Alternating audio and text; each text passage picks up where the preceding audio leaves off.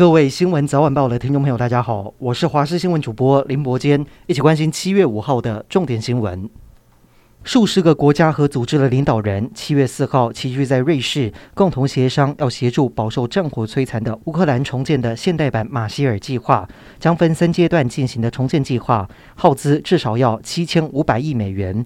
而长久保持中立的瑞典，在正式申请加入北约之后，总理安德森也到访了基辅，强调对乌克兰的支持。印度消费保护机构发布最新的禁令，饭店和餐厅业者不得以任何名目向消费者收取额外的服务费，又或者小费。消费者只需要支付菜单上的价格，还有政府的税金。禁令希望可以终结多年来的消费争端。南韩统计厅发布六月份的消费者物价指数，较去年同期上涨百分之六，是一九九八年金融危机以来最高。其中外食的物价高出百分之八，创下三十年之最。原因是不论食材、燃料，又或者打包盒，全部都涨价，无一幸免。在首尔、仁川等大城，动辄两百台币起跳的午餐费用，让许多上班族大感吃不消。他们宁愿去 CP 值更高的便利商店打发午饭。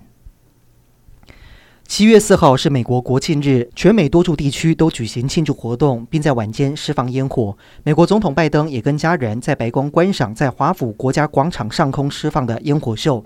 这也是自二零一九年新冠疫情爆发之后首次恢复实体举行。但在举国欢腾的氛围中，奥克拉荷马首府也发生了释放烟火的设备故障，造成两个人受伤。亚利桑那州则是发生多起民众释放爆竹而引发火灾。今天国内的本土病例回到三万多例，但是跟上周二相比，已经少了八千多例。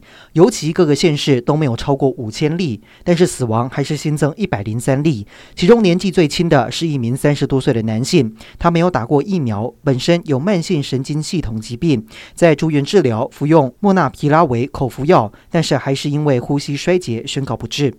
儿童重症今天也新增一例，是十岁的男童，被诊断有多系统炎症症候群 （Miss C），幸好病况稳定，目前在家务病房治疗当中。由郭台铭投资、富嘉生技所研发的家用 PCR 检测剂，明天早上十点开始，可以在全家进行预购。想要知道是否确诊的民众，透过检测机，一个多小时就可以知道结果。但是，一台要价一万三千多元，不少人觉得太贵了。检测试剂用完之后的补充包，超商也没有卖。对于想要出国的民众，也必须依照医院开立的确诊证明为主。而保险业者是否会理赔，也要看各家公司的规定。新竹市长林志坚即将转战桃园市长，但是却被国民党爆料，他在二零零八年中华大学的论文以及二零一七年台大国发所的论文都有抄袭的嫌疑。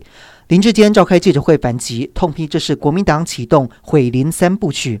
随后，两个学校的指导教授，包括台大国发所指导教授陈明通，都为林志坚背书，而林志坚也决定采取法律行动。